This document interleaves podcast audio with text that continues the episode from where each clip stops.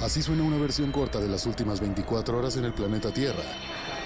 La conversación del mundo, aquí, en el Brief, con arroba el Che Arturo.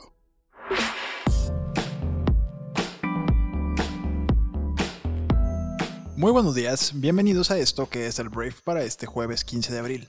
Yo soy Arturo Salazar, tu anfitrión y uno de los fundadores de Briefy, y vamos a comenzar a hablar de las noticias que tienes que conocer el día de hoy. Y antes de comenzar, tengo que decirte que ese zumbido que escuchas en el fondo no es tu carro averiado, son las chicharras que están aquí a escasos metros de mí que quieren sabotear este honorable programa, pero no lo vamos a permitir. Vamos a intentar que se escuchen lo menos posible. Vamos a empezar hablando de México y vamos a empezar hablando de Félix Salgado Macedonio. Ayer hablábamos de cómo, aunque yo todavía no lo sabía en ese momento, era muy probable que el INE le quitara la candidatura o más bien confirmara que le estaban cancelando la candidatura a Félix Salgado Macedonio para que fuera el candidato por Morena para la, para la candidatura a la gobernatura de Guerrero. Entonces, hoy te voy a platicar las consecuencias, qué pasó después de que sucedió. Y lo que sucedió fue que Félix Salgado Macedonio dijo que va a respetar la decisión del Tribunal Electoral del Poder Judicial de la Federación sobre la impugnación sobre la nueva resolución del INE que cancela su candidatura a la gubernatura de Guerrero. Después de que se anunció esta cancelación, Morena, el partido de Félix Salgado Macedonio, anunció que por segunda vez impugnarán la resolución del INE ante el Tribunal Electoral. Entonces, en la noche del martes, el Consejo General del INE pues, sancionó otra vez a Félix Salgado con la cancelación de su registro y pues esto provocó estas declaraciones. Ahora, hay algo que tenemos que decir.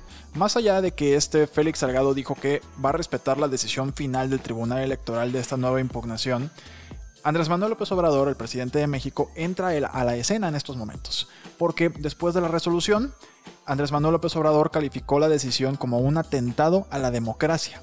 AMLO pidió esperar la resolución del Tribunal Electoral sobre el caso de Salgado Macedonio y también de Raúl Morón, que es otro caso que no se habla mucho de él, pero en Michoacán, el candidato a gobernador de Michoacán, Raúl Morón, también se le canceló ya definitivamente la candidatura. Entonces, Andrés Manuel reiteró que puede haber una sanción por no haber dado sus gastos de pre-campaña, pero que no deberían quitarles el derecho constitucional de participar en las elecciones. Y después Andrés Manuel propuso que el Tribunal Electoral realice encuestas telefónicas en Guerrero y Michoacán para definir las candidaturas de Félix y de Raúl. O sea, quiere que le hablen a la gente y le pregunten, oiga señor, señora, ¿usted quiere que participe este señor Félix Salgado Macedonio en las elecciones? Ah, muchas gracias, adiós. Entonces es la propuesta de Andrés Manuel a lo que se supone que es la aplicación de la ley electoral en nuestro país. Pero bueno, vamos a ver qué pasa con el Tribunal Electoral, es el siguiente paso. Hablemos de Kamala Harris, porque la vicepresidenta de Estados Unidos anunció el día de ayer que va a visitar a México y a Guatemala tan pronto como sea posible para abordar causas de migración. Harris dijo a los periodistas que no tiene previsto viajar a la frontera, pero que sí tiene planeado visitar estos dos países sin especificar una fecha todavía. El aumento de la migración desde Centroamérica se ha convertido en uno de los principales desafíos para Joe Biden en los primeros meses de su gobierno y Kamala Harris es precisamente la encargada de darle solución a este problema que podría ser electoralmente hablando de cuatro años, cuando se espera que Kamala Harris sea la candidata a la presidencia de Estados Unidos, pues esto podría ser algo muy bueno o muy malo para ella, dependiendo cómo le salga. Volvamos a México y vamos a hablar de algo que es una buena noticia porque las autoridades federales el día de ayer aseguraron que van a iniciar a vacunar maestros y personal ejecutivo en los cinco estados que actualmente presentan bajo nivel de riesgo por COVID, o sea, semáforo verde, que son Coahuila, Chiapas, Nayarit, Tamaulipas y Veracruz. De acuerdo con autoridades de salud, la vacunación será para personal educativo de instituciones públicas y también privadas. Y vamos a hablar de los Emiratos Árabes Unidos ahora, porque los Emiratos anunciaron el día de ayer que van a enviar un robot de exploración a la Luna en el año 2022. Este robot será lanzado en un cohete Falcon 9 de la empresa estadounidense SpaceX de Elon Musk y utilizará una nave de la sociedad japonesa iSpace para el descenso indicó el Centro Espacial del país este miércoles. La misión del explorador Rashid, bautizado en nombre de la familia real, gobernante de Dubái, es parte de una estrategia más amplia de Emiratos Árabes para convertirse en un actor importante en el campo de la exploración espacial. El objetivo de esta misión es sobre todo revisar el suelo de la Luna y ver qué tan fácil es la movilidad en el suelo lunar. No sé para qué quieren saber esto en estos momentos, pero esa es la misión de esta misión llamada Rashid. Y hablemos ahora de China, porque hay una última llamada para los grandes tecnológicos en China que recibieron un mes para corregir las prácticas antimonopolio. El gobierno ofreció un ultimátum a las principales empresas tecnológicas de China para corregir las prácticas anticompetitivas en el plazo de un mes. Las 34 empresas incluyen a Tencent, a ByteDance, que es el dueño de TikTok, a Meituan y también a Alibaba. El regulador castigará severamente a cualquier persona que no realice autoinspecciones exhaustivas de sus operaciones y no rectifique completamente cualquier problema. Y hablemos de criptomonedas, porque el día de ayer Coinbase obtuvo una valoración histórica de 105 mil millones de dólares en su primer día de negociación en la Bolsa de Nueva York. Las acciones de esta empresa, que es el mayor procesador de intercambio de criptomonedas de Estados Unidos, básicamente es un espacio donde puedes comprar y vender criptos, se dispararon sus acciones casi un 60% a los pocos minutos de su salida a la bolsa este miércoles, impulsando la capitalización de mercado de la compañía con 9 años de vida a un nivel 12 veces más alto que su última valoración privada de 8 mil millones de dólares en el año 2018 y marcando otro ejemplo de la demanda y auge que existe en el todavía incipiente sector de las criptomonedas. Entonces, podemos esperar un buen día del Bitcoin, pero la verdad, con eso nunca se sabe a ciencia cierta. Me están diciendo que por cuestiones legales, lo que acabo de decir del Bitcoin no es ni será ningún tipo de recomendación de inversión ni asesoría de inversión de mi parte. Entonces, cada quien invierte en lo que quiere, más allá de lo que escucha por ahí. Ahora vamos a hablar de una noticia que tiene que ver con los aviones y la seguridad al volar con esta pandemia. Dejar los asientos del medio en un avión desocupados podría reducir el riesgo de que una persona esté expuesta al coronavirus en más de la mitad, según un estudio realizado por la Universidad Estatal de Kansas.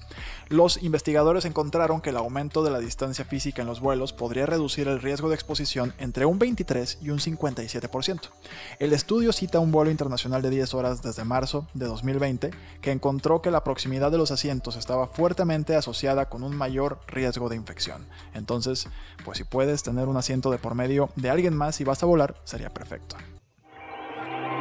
Hablemos de fútbol porque el Manchester City, el Real Madrid, el Chelsea y el Paris Saint-Germain son los cuatro equipos que disputarán las semifinales de la Champions League, que es el torneo de clubes más importante del mundo.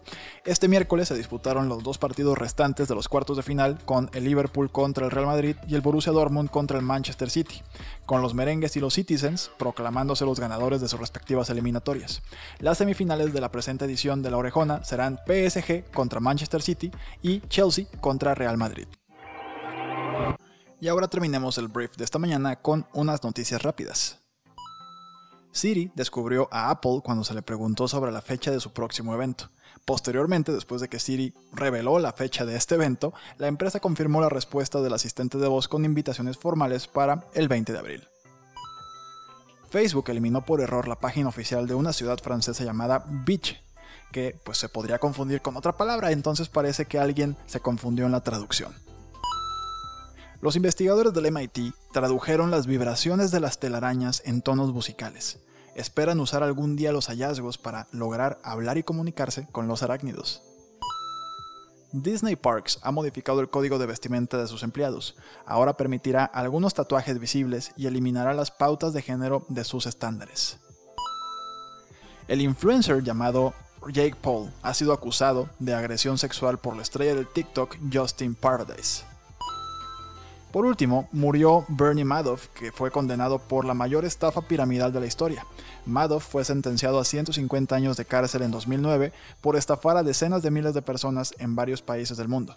El valor total de la estafa fue estimado en 65 mil millones de dólares. Muy bien, esta fue la conversación del mundo para este jueves. Espero que te genere mucho valor en tu día y gracias por estar aquí. Recuerda que puedes leer más acerca de cualquiera de estas noticias en nuestra aplicación móvil, en la síntesis, en el resumen de noticias diario.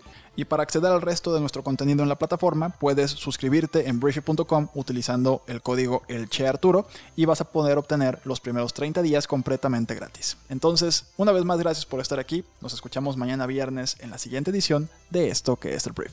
Yo soy Arturo. Adiós.